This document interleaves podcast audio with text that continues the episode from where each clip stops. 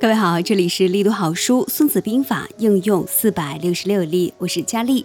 咱们今天来分享到的是第九计，创造条件以弱制强，来自原文：昔之善战者，先为不可胜，以待敌之可胜。翻译过来就是：从前善于用兵打仗的人，先要创造出不会被敌人战胜的条件，来等待可以战胜敌人的机会。战争的两种基本形式是攻与守，攻与守的目的都是保存自己和消灭敌人。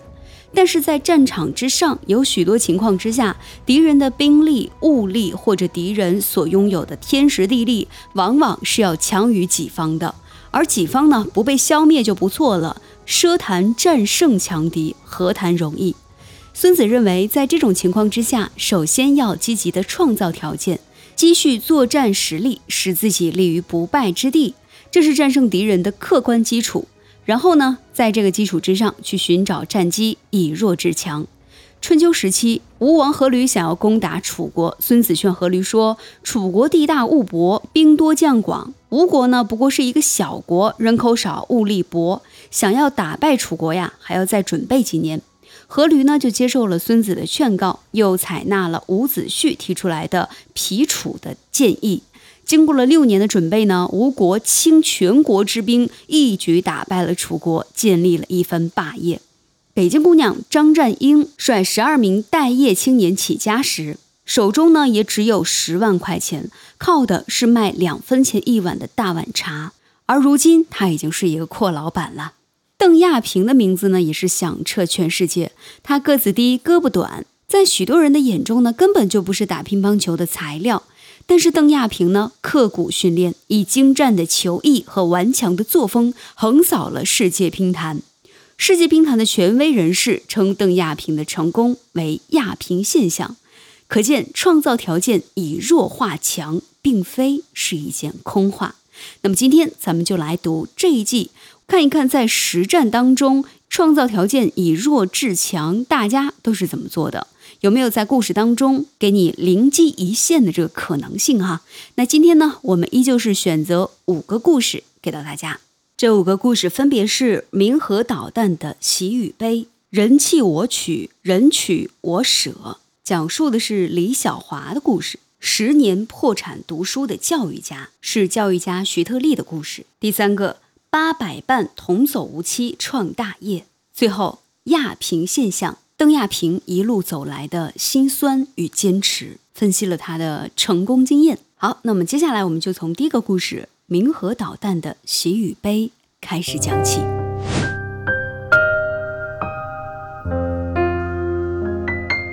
一九六七年六月五号，第三次中东战争爆发，以色列强占了埃及的西奈半岛。埃及为保卫苏伊士运河，花重金从苏联购买了装有冥河导弹的文字级导弹舰，并把它隐藏在塞德港内，准备袭击以色列舰艇。以色列的驱逐舰埃拉特号经常出现在西奈半岛北部海域进行侦察巡逻活动。十月二十一号。埃拉特号在对埃军海岸雷达和通信站台进行观测后，没有发现任何可疑的迹象，于是按照原计划继续向前航行。十七时三十分，晚餐的时间到了，部分官兵进入到了餐室开始用餐。突然，在甲板上值班的哨兵惊恐地发现，一架尾部喷着火焰的小飞机从南面飞来，直扑军舰。哨兵及时发出警报，舰长命令舰艇快速躲避，同时命令主副炮向小飞机射击。小飞机并不闪躲，而是一往无前，落入锅炉舱，轰的爆炸。仅仅过了两分钟，第二架小飞机又击中了轮机舱，并发生猛烈爆炸。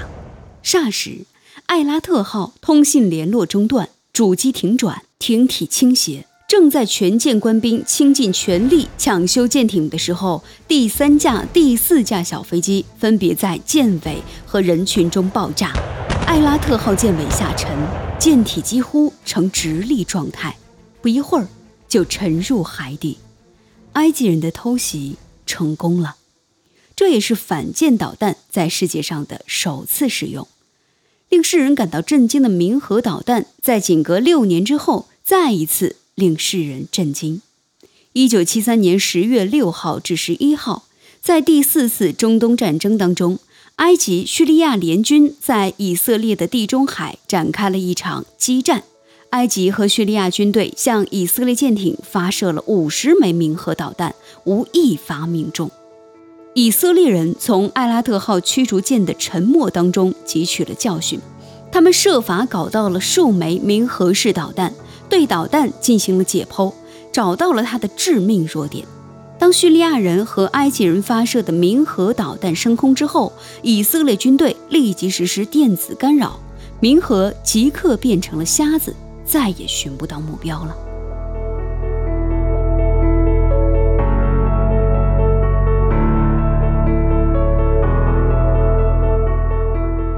人弃我取，人取我舍。说来难以置信，华夏富翁之一李小华起家的时候，只用了三千五百元。李小华呢是一位老知青，一九七八年回到北京，连一个固定的工作都没有。一九七九年，李小华干起了在街头摆摊的个体户。为了办点走俏货，他带上几千块钱到了广州。李小华本想买一些电子表。T 恤衫、变色眼镜回到北京，可是，在广州城转了几圈之后，觉得这些东西啊也赚不了几个钱，于是放弃了初衷。一天，李小华走到了广州商品交易会陈列馆门前，被陈列馆中的一台美国进口冷饮机给吸引住了。北京人好热闹，喜欢猎奇。李小华在心中盘算。这玩意儿运回北京肯定能受到欢迎，赚多少不知道，但无论如何他肯定赔不上。李小华问：“这一台机器多少钱呀？”人家回答：“机器倒是不贵，三千五百元，不过这是样品，不卖。”李小华失望地挠了挠头，但他转念一想，样品这不就是给人看的吗？交易会结束之后，总不能再运回美国去吧？此后，李小华天天光临交易会陈列馆，一直到交易会闭馆。果然，这机器啊不能运回美国。李小华就花了三千五百元把美制冷饮机买到手中，运回了北京。这一天，纯收入一万元。喝冷饮的人呐是排成了一字长龙阵，整个胡同人山人海，大车小车都过不去了。一个夏天，李小华净赚了几十万。第二年，小商小贩们一见美国冷饮大受欢迎，争先效仿，一时间大街小巷漏斗似的美制冷饮机处处可见。李小华呢，他看好了录像市场，专心一意地干起播放录像的生意来，又实实在在地赚了一大把。一九八五年。我国城市经济体制改革向纵深发展，李小华觉得自己的文化知识有限，应该先进修进修，于是毅然地放弃了在北京赚大钱的机会，飞到了日本，在东京国际语言学院当上了一名学生。李小华边学日语边打工，在中华料理店洗盘子。毕业之后呢，就在日本成立了自己的公司，并且成为一零一毛发再生精在国外的代理商。五年过去了，李小华的公司不仅在亚洲有了很大的发展，还在欧洲和美洲站稳了脚跟。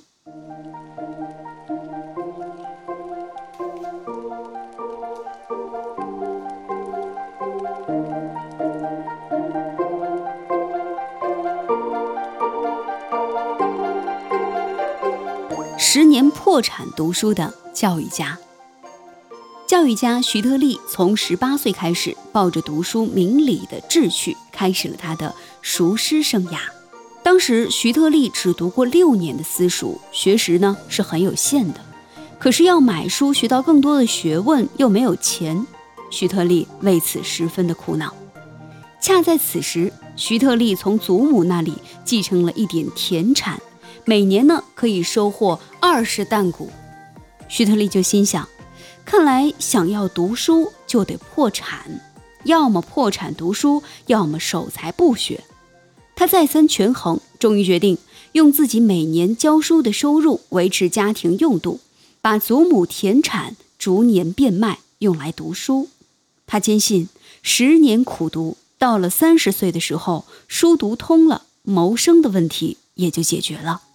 从此，徐特立不顾他人的议论，抛弃八股，立志苦读求学问，坚定不移地按照自己的计划走下去。连十三经注疏、读史方舆纪要、御批资治通鉴等贵重书籍，他都毫不犹豫地用变卖祖母的田产的钱买了回来。徐特立读书十分刻苦，在攻读古典书籍的过程当中，徐特立还认真学习了地理、代数、几何、历史。一九零五年，清政府取消八股，在科举考试中改试经义，加试历史、地理。这时，徐特立破产读书已进入到了第八个年头，祖母的田产已变卖的只剩下一年收四担谷。眼看已经是无产可破了，为了生计，徐特立报名了科考，初试三千多人，徐特立名列第十九。复试结束，徐特立也取得了好成绩，徐特立的地位顿时提高，年薪由十四串钱一跃升为六十串钱。十年破产读书，终于结出了硕果。凭着十年破产读书学到的知识。徐特立在时代的风雨中逐步的成长起来。他先后创办了漓江高等小学堂和长沙师范。在湖南第一师范执教期间，徐特立是毛泽东、蔡和森、李维汉等一大批优秀人才的老师，成为了一代杰出的教育家。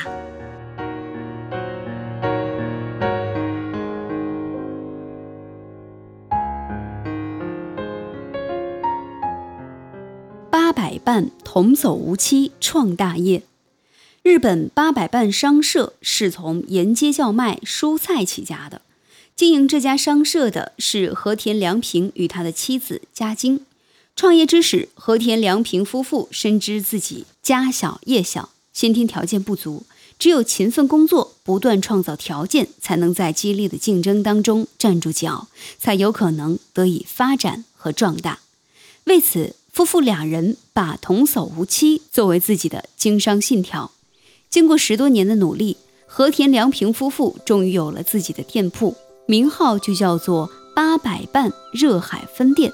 但是不久，热海市连遭大火，成千上万的人家被大火烧得是一贫如洗，八百伴热海分店也被烧得一片灰烬。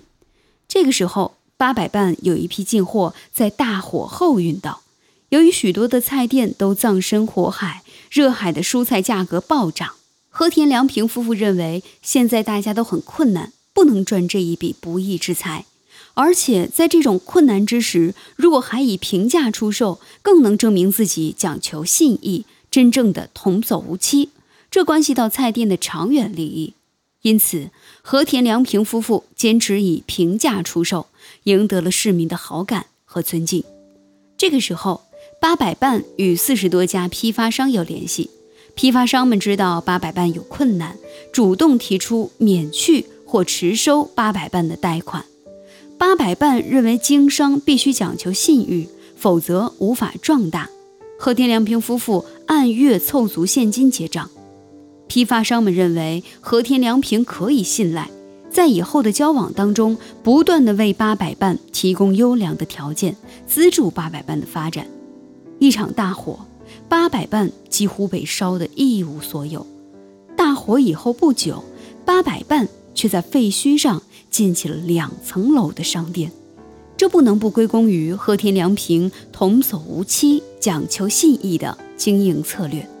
和田良平夫妇在事业有成的基础上，将讲求信义、童叟无欺的经营方针进行了改革，大胆实行了明码实价的经营。在当时的日本，敢于这样做的商家只有十家，这是以真正最低廉的价格向顾客销售最好的货物。有一次，嘉金对丈夫说：“如果把每件商品的毛利增加一分钱，我们就能扭亏为盈。”和田思索良久，说：“我们一开始就以廉价经营的方法办店，千万不能半途而废。从明天起，每件商品的毛利下调百分之一。消息传出去，八百伴的顾客又增加了一倍。八百伴不懈追求，不断创造新的为客户所欢迎的购物环境，使自身赢得了一次又一次发展的良机。如今，八百伴早已发展为一个跨国际的商贸集团，在新加坡、美国、巴西等国都设有自己的分店，并都以信誉卓著而著名。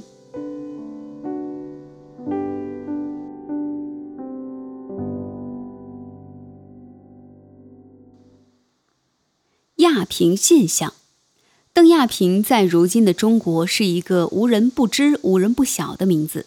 翻开邓亚萍成长的历史，我们看到的是辉煌的战绩、累累的硕果。一九八六年，十三岁，在全国乒乓球锦标赛中击败了世界女子冠军耿丽娟。一九八八年，十五岁，获全国成运会。女单冠军和亚洲杯女单冠军，一九八九年十六岁，获全国锦标赛女单冠军和第四十届世界锦标赛女双冠军。一九九零年十七岁，在北京亚运会夺得三枚金牌一枚银牌。一九九一年十八岁，获第四十一届世界锦标赛女单冠军。一九九三年，二十岁获第四十二届世界锦标赛女团冠军；一九九五年，二十二岁获第四十三届世界锦标赛女团冠军、女双冠军、女单冠军。桂冠是用荆棘和汗水编织而成的。仅仅四岁半，小亚平就登台练球了。亚平的父亲邓大松是省体委乒乓球教练。也是女儿的启蒙老师。白天，亚平随父到训练场练球，他脚下垫着凳子，手里拿着父亲给他特制的球拍。晚上回家，亚平对墙练习推打，对悬吊在走廊上的球练习手感、练习眼力、练习步伐。超负荷的训练使亚平的母亲含着眼泪恳劝丈夫：“这太残酷了，好像孩子没爹没妈。”七岁。亚平进了业余体校的大门。九岁，亚平因球艺高进了省体工大队乒乓球集训队，但是只过了半个月，他就被辞退了。个子低，胳膊短，没发展前途。教练惋惜地说：“教练的评语是客观的，外界的否定使邓亚平更清楚地认知到自身的优劣。只有刻苦训练。”基础扎实，球技精湛，才能以长补短。小小年纪的邓亚萍就过早的成熟了起来。她的面前只有一条路：拼，以比他人十倍的努力。十岁的时候，邓亚萍在市体委乒乓球队有幸遇到了著名教练李丰钊。李教练慧眼识才，根据亚萍的弱点，为她设计出独特的球技打法：快、怪、狠。训练的时候，亚平要不断的攻打十来个脸盆的乒乓球，还要身负十多斤重的沙衣，腿上绑几斤重的沙袋，左右移动，数小时下来，甚至连上床吃饭的力气都没有了。内外各种因素的冲击，使邓亚萍不断的超越自我，建立起堪称为优良之最的心理素质、智力素质、技术素质。一九八六年。在郑州举行的全国乒乓球锦标赛上，年仅十三岁的邓亚萍力克世界女单冠军耿丽娟及李慧芬、徐静、陈静等名将，令中国体育界为之震惊。当然，邓亚萍也有过挫折。在一九八八年举行的全国青年赛中，邓亚萍连前八名都未进去。在第四十二届女单比赛中，她也曾失利。但邓亚萍就是邓亚萍，在总结了教训和经验之后，邓亚萍以稳、准、快、狠的风格和过人的心理素质横扫千军，使自己立于不败之地。以第四十三届世锦赛的女单冠军争夺战而言，这是一场无可非议的壮阔、精彩的拼搏，是当今世界乒坛顶尖高手的决战。这场决战所折射出的光芒，反映了世界乒乓球运动永恒的魅力和人类奋发向上的精神。世界乒坛的权威人士称邓亚萍的成功为亚萍现象。的确，我们应该认真研究一下亚萍现象，把亚萍的成功经验推广到乒乓球和乒乓球以外的各个领域当中。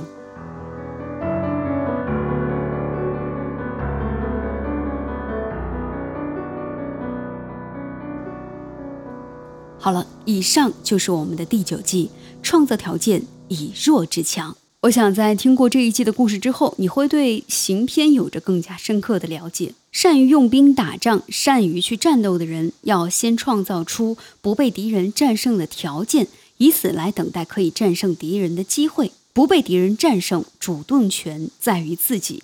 当然，在做过你的决策之后呢，也要知道的一句话是：胜可知而不可为，也就是胜利可以预知，但是不能够强求。我们可以做到让自己不被敌人战胜，但是你很难去完全的肯定敌人必定是会被我给战胜的。大部分的战争情况呢，大部分我们在现实生活当中总是自己是处处于劣势的，或者说自己的能力和你的目标，它一般来说呢是没有办法完完全全刚刚好你就可以克服。那这样的话也没有一种挑战的快乐，是不是？就是当你在面对问题的时候，大概率这个问题是在你的能力之上的。如果是在你的能力之上呢，那这个时候我们就应该去想办法克服这个困难。如何做到以弱制强呢？那就是努力的去创造可能去胜利的条件。创造完条件之后呢，呃，就是听天由命了。